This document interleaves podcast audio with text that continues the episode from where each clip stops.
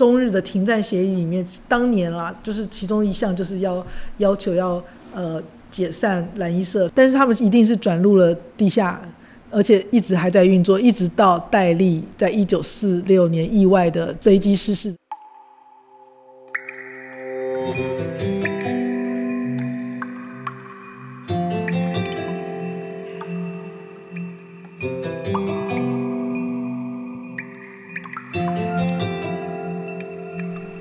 Cast 可以像资料夹，一个夹子收一类资料；它也可以像是中药铺子上面的药格子，一个格子收一个故事。嗨，大家好，我是梁成宇，欢迎收听《好听死了之你的故事，我的故事》。我们民间史料数位平台有一个征文的好消息要告诉大家，这个活动是阿妈。你说我有在听一九三七到一九四九纪实文学征文活动，我们将从十月一号到十一月三十号征求发生在尤其是啊一九三七到一九四九年间的个人生命故事、动人的事迹，或者是长辈们的老东西、老物件作为背景故事。的纪实文学作品，邀请您把深埋在长辈心中，或是藏在你记忆深处的老故事书写出来，和我们一起留住历史，丰富历史。这一集我们要说的故事是什么呢？你听过蓝衣社吗？我们来说蓝衣社这个故事。为您邀请到的来宾仍然是李立恒。立恒，他是我们平台民间史料数位平台的编辑，他也是联合报前采访中心副主任，目前是自由撰稿者。嗨，立恒，欢迎再度来到节目。嗨，你好，谢谢立恒。呃，你在我们平台上面有一个系列的文章，是我的父亲是蓝衣社。蓝衣社一直是大家很好奇、很神秘的。耳闻而未曾亲见的一个组织吧，啊，这样说，嗯，能不能告诉我们为什么你会编这一个蓝衣社的呃系列四篇文章？呃，其实这不是编辑，呃，其实应该是呃采访吧。缘起就是因为说，呃，我有我先生有一位三姨父，他叫张宝成，然后呃，其实。我们过去就他是曾经是绿岛指挥官，是在管训那个绿岛的那个一清专案的流氓。然后呃，我现在我在跟汪老师的平台加入平台的呃志工的时候，我现在就突然讲说，哎，三姨父的父亲是蓝衣社员。哦，我说哦，真的吗？然后我我也很好奇，所以我我后来就决定来采访三姨父，因为他的父亲呃。他三姨父是很明确的，是告诉我们说，他就是他的父亲就是蓝衣社员。可是蓝衣社他又说，呃，蓝衣社的宗旨就是说，呃，你不可以告诉你的父母、你的子女是蓝衣社员，它是一个非常神秘的组织，你不能告诉别人。所以这就引起我的好奇。对，哦，所以完全不能讲，要保持神秘秘密。那这个相关的故事啊。嗯，好像是从张宝成的爸爸张立明先生在五十岁生日那一那一天动笔开始写下他自传性质的类似日记这样的东西。你想讲一讲这个资料里头你觉得精彩的地方？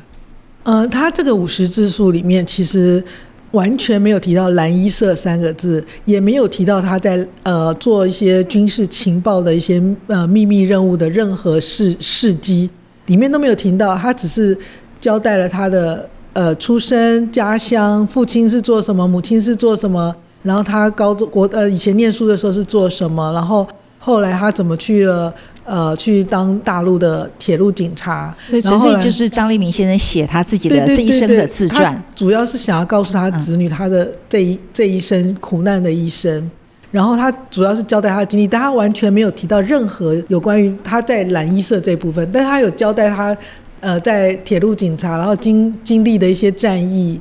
等等，然后到了香港去逃逃难到。调警里，然后又怎么样从调警里辗转经过旧总的那个协助，然后来到台湾，然后他到台湾之后，他怎么在台铁局里面从一个呃人事科员做起？对，所以他完全没有提到他的在蓝衣社里面秘密任务这一部分。那为什么这样一个呃五十岁生日写下的东西，会老是和蓝衣社这三个字若若有似无的牵扯上呢？他里面完全没有提到蓝衣社，是他的儿子张宝成，他的长子张宝成，他其实是呃，我我有采访他，我们在平台上有一篇文章，就是张宝成的专访，他有提到他父亲的呃蓝衣社的故事，可是。他说蓝衣社的故事，他父亲也完全没有明确的告诉他，而是他自己拼拼凑凑，然后，然后是就是在他父亲呃晚年，或者他父亲讲的一些事，慢慢的拼凑出来，他觉得他父亲是蓝衣社的社员。立航，那你觉得真的有蓝衣社吗？其实我。对我来说，我只能说我所听说的蓝衣社，我也不能说我知道的蓝衣社，应该都称不上，因为现这个是流传在市市面上公开的资料实在非常的少，然后很多人想研究，但是因为都苦于没有那个门道进入，然后也没有资很多资料能够研究，所以。真的是一个非常到现在为止，你只要提到蓝衣社，还是最热门的搜索热门关键字了。但是资料还是很有限。对我，我因为你的文章，我也上网去看蓝衣社到底是什么啊？但是呃，相关的书籍确实是不多，看来看去就是呃那那几本啊。那蓝衣社既然叫蓝衣社，所以社员都穿蓝衣吗？可能刚开始有。但是后那主要为什么会被称为蓝衣社？其实其中有一个当初有一个人写了一个里面的一个干部写了一个小册子，就是呼吁大家要模仿呃法西斯主义心呃精神，唯一效忠蒋中正，大家也可以穿着蓝衣服。然后后来那个小册子就被。被日本人看到，或者被当时公开到社会上面，然后就引起非常大的震撼，以为那个法西斯的这种极极端主义要出现，所以受到很大的压力。后来那个册子就被说啊，只是他个人的倡议而已，并不是真的。所以后来应该也不敢再穿蓝衣，所以应该那当初只是他们内部的一个计划，可是因为计划被曝光，可能。就改变了，我这是我自己的想象，因为也没有人告诉我们到底是实际的情况是怎么样。所以这个蓝衣社其实和呃蒋介石当年在国民党里头，还有在呃国内作为一个领袖地位，呃维护是有关的。是因为一九三一年底的时候，蒋介石被迫下野。那那时候他还是需要有一个能够完全效忠于他、听他命令的一个组织，所以那时候就有一群人领了一套计划，然后一九三二年的时候一月的时候，那个蒋介石就核准，就是在南京就成立了一个所谓的例行社。那他们例行社就是以蒋介石有一个例行哲学为基础，然后最早就是。这些成员主要都是黄埔，跟军黄埔军校的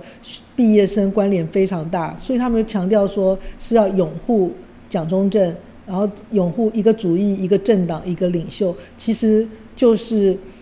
呃蒋介石他的在他下野的时候，他呃他成立的一个效忠他的组织。那他虽然是国民党的一个内部组织蓝衣社，但是他也被视为国民党的一个特务系统。所以后来会神秘的面纱再再罩上非常多的神秘的，就是跟特务有关都要神秘了。是，所以他呃他的哲学价值是这个例行的哲学，但是他的呃宗旨就是要效忠蒋介石，嗯，拥护蒋介石。那呃这个蓝衣社的社员呃组织怎么运作呢？有多少人呢？好像在网络上看也都都是这说那说的。其实蓝衣社成员其中有一个一位成员叫邓元仪，他的儿子叫邓元忠。他在一九七零年代的时候，经过蒋介石同意，他采访了。五十六位这个例行社、复兴社的成员口述，然后出版了在两千民国呃西元两千年的时候出版了一本《国民党核心组织真相：例行社、复兴社暨所谓蓝衣社的演变与成长》这一本书非常厚，然后应该是最完整，它有附一些呃史料。可是呢，这本书它否认。呃蓝呃这个例行社、复兴社是特务系统，也否认他们穿蓝衣社是，他们也否认他们是法西斯主义的组织。他觉得他的那个诚意非常的大，他说他们是主要是有理想、有实力的救国护党的行动。主要的目的是要增加当时青年的国民意识跟爱国情操，因为当时候中国内部四分五裂、内忧外患，然后政治险恶、列强环视，所以需要有一个这样子的一个行动。他把这本书里面，他也是经过非常呃完整的一些整理，他这本书里面把这个呃蓝衣社、立行社、复兴社，就是定义为一个。有理想、有实力的救国护党的一个行动倡议，所以，可是这本书是蒋介石唯一同意出版的，有关于呃旅行社的一些一一本书，介绍他的书，但是呃里面完全没有任何情报啊，也没有任何故事都没有。对呀，这这样子听起来就是呃台面上可以说呃也同意被说的堂而皇之的咚咚咚咚。其实我们并不知道这个呃水面下真实的情况是怎么样，真实的故事都不会摊开摊开在公开的东西让你看到。好，我们先休息一下，下一段回来的时候，我们要请立恒啊继续为为我们把蓝衣社神秘的面纱一一的掀开来。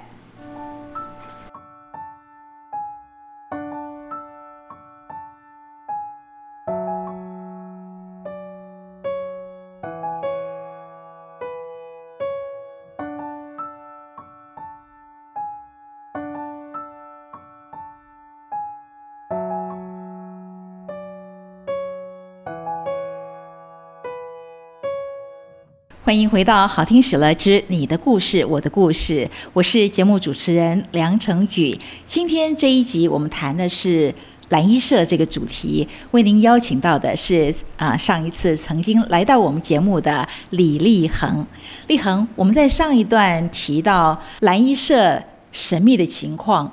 确实真正神秘的东西都不会公开摊在阳光下。来谈呢，那所以很多人呃，只要聊到蓝衣社，最后得出来的结论结论都是，哦，可能是，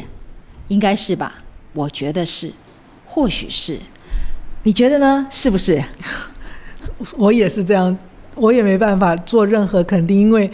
第一个，我我们当然都不是局中人；第二个是说，呃。他们蓝衣社就像就是一个秘密组织，他们的成员都是发过誓的，就是上不告父母，下不下不育子女，所以连他们的父母跟子女可能都不知道他们在做什么，他们的工作内容是什么。即使知道，可能或是可能猜到，他们也是守口如瓶。所以蓝衣社的现传流传到世上的资料非常少，而且。其实很多人人都是把他们的工作内容跟他们秘密任务都是带到坟墓里，一辈子不可能讲的，死了也也就是带到坟墓里了。哦，这个对于所参与的工作，那个守密的程度是滴水不漏啊。是啊，而且对情报系统来说，我我在想啊，有的时候你说出来你过去的一些做的什么内内容或什么，因为实在那个情报是需要非常大高度的掩呃伪装掩饰，你可能任何说了一件什么不经意的事，可能就造成你的那些呃卧底的人员或什么就就是或是整个组织或是整个系统的瓦解崩。崩溃，所以我觉得他们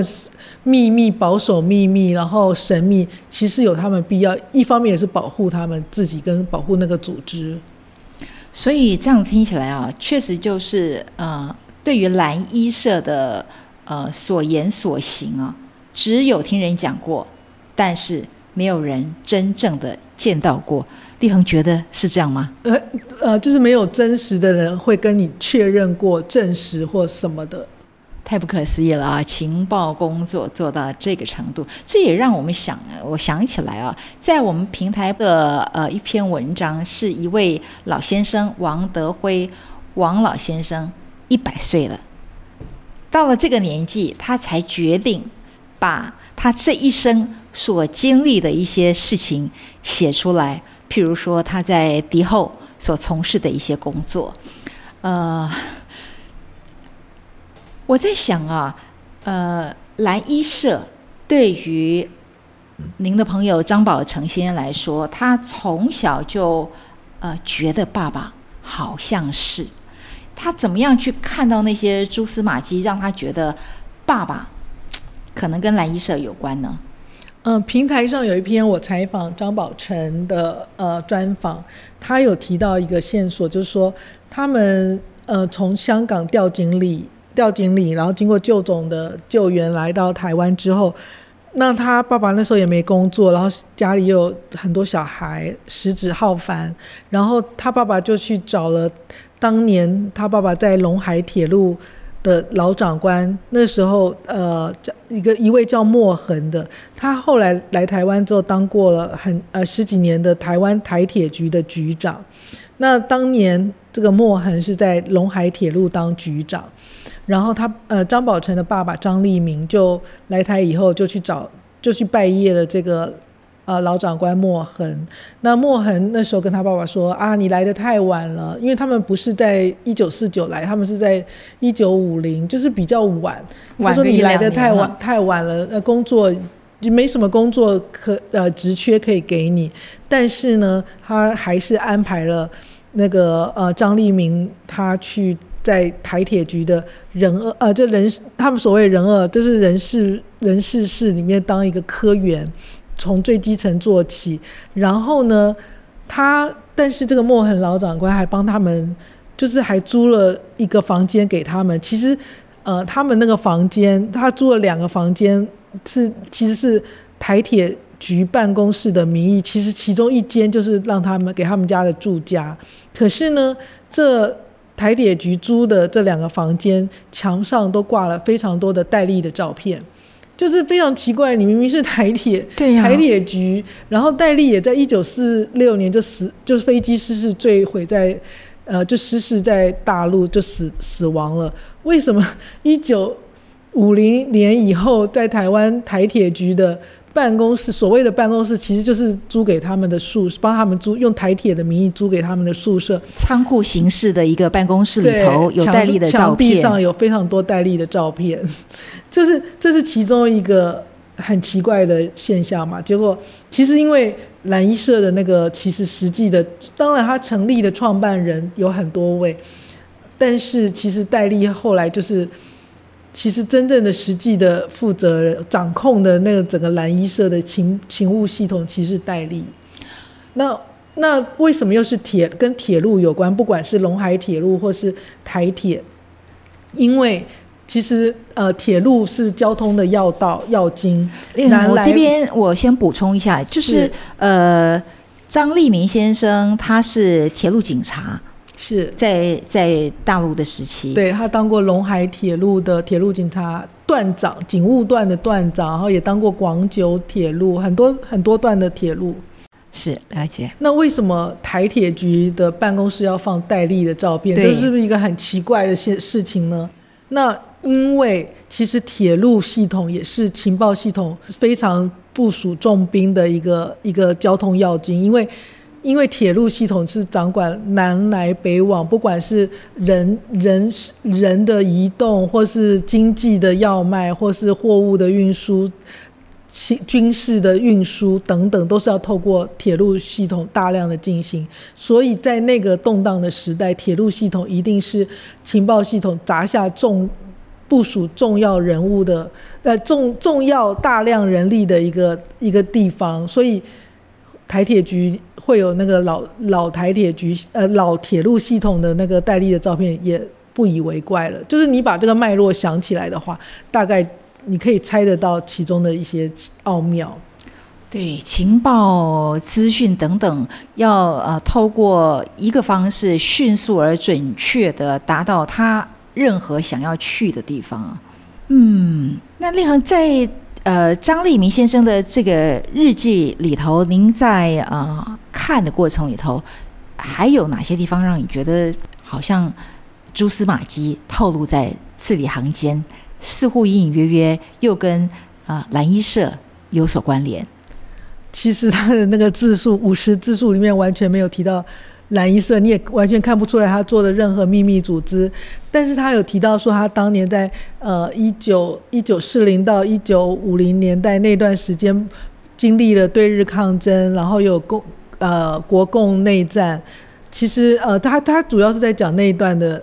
他他自己参与的那一段的一些事迹。然后他有讲到说，当年他。他从陇海铁路又调到广九铁路，就香就通往广州到香港广九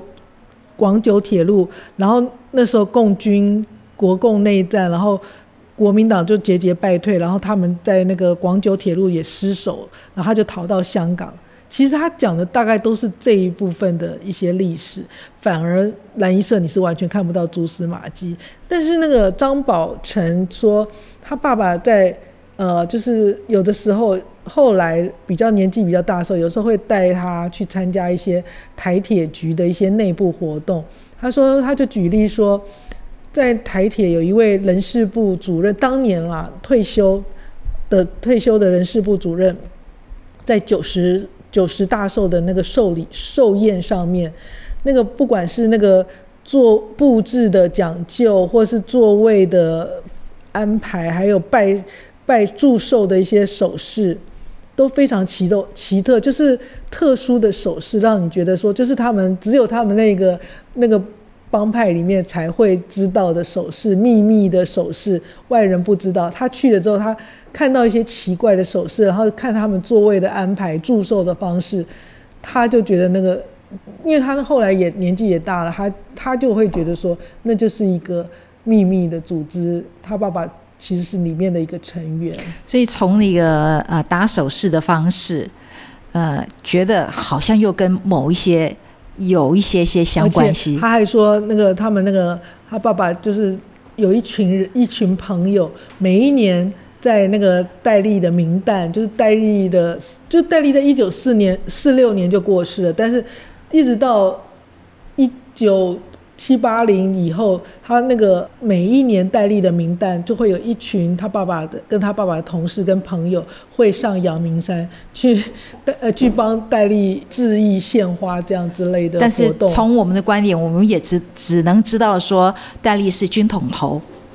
军统头子。可是为什么在台铁人二里面又会？这么如此的重视跟纪念戴笠，真是对呀，不可思议。就是我们外人完全许多蛛丝马迹，让我们觉得似乎是有点有点是，好像是可能是，但是没有人能说他就是，没有人能证实给你。对，而且从张立明先生的观点，他呃确实是立世之后，终其一生没有对家人透露过任何讯息，是，所以儿子才会。始终觉得说不出来，但是隐隐然感觉到一些什么。是，而且他的结论就是他爸爸就是，这是他的结论。可是也没办法跟他爸爸证实。对啊，那呃，其实呃，大陆来台至今啊，你觉得蓝衣社在台湾社会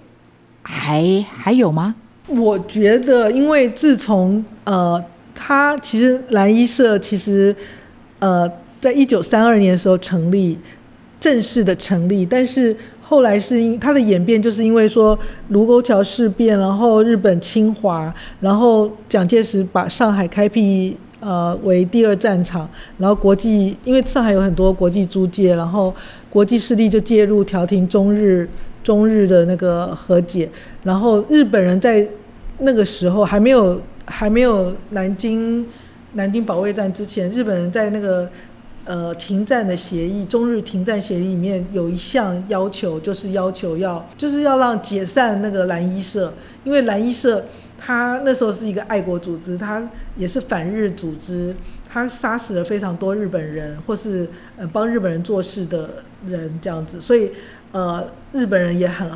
也很痛恨蓝衣社，所以在。中日的停战协议里面，当年啦，就是其中一项就是要要求要呃解散蓝衣社，这是这是正式在一份文件上面被正式的提出来，对有一个组织叫做蓝衣社，对，就是你要立行解散，没有没有，他们那时候是叫做立呃复兴社或是立复兴社行社，中华民族复兴社，他不会用蓝衣社，因为蓝衣社其实是外界给这个组织秘密组织的一个俗称，俗称。或是让你觉得很很很记印象很深刻。但是他们的正式的名称是叫做中华民族复兴社或是立行社，就是三民主义革命同志立行社。对那，一般就是讲立，行社、所以在立行社，中日的停战协协协议里面，其中有一项是要解散的，是复兴社、立行社。可是，所以那个呃复兴社他们其实是在一九三八年就解散了。可是我我觉得他们虽然名义上的解散，但是他们一定是转入了地下，而且一直还在运作，一直到戴笠在一九四六年意外的飞机失事，飞机失事的时候，那个他们的这个组织运作才慢慢的呃缩小，或是势力才慢慢的减少。因为其实戴笠真的是军事情报界的那个奇才，他建立的那个秘密系统实在太强大。可是政席人亡，就是他呃人亡政席，就是他过世之后，没有再再有那么有力的人士能够来帮。来组织，所以我相信蓝衣社的那个影响力就慢慢的减少，或他活动的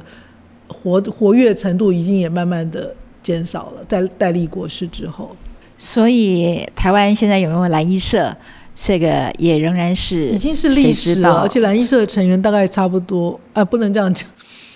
应该就是说蓝衣社已经成为历史了。成为历史。立恒，我们这样子谈了二十分钟以上啊，说来说去，还是觉得蓝衣社是什么，呃说不清楚。所以真的像是蒙娜丽莎那一抹神秘的微笑啊！我想，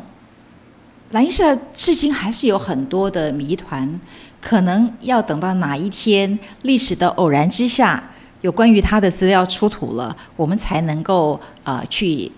把这一层神秘面纱一层一层的揭露开来。今天再次谢谢立恒来到节目里头为我们介绍蓝衣社这个主题。谢谢。发现故事，接近故事，说出写出故事，成为你的故事，我的故事。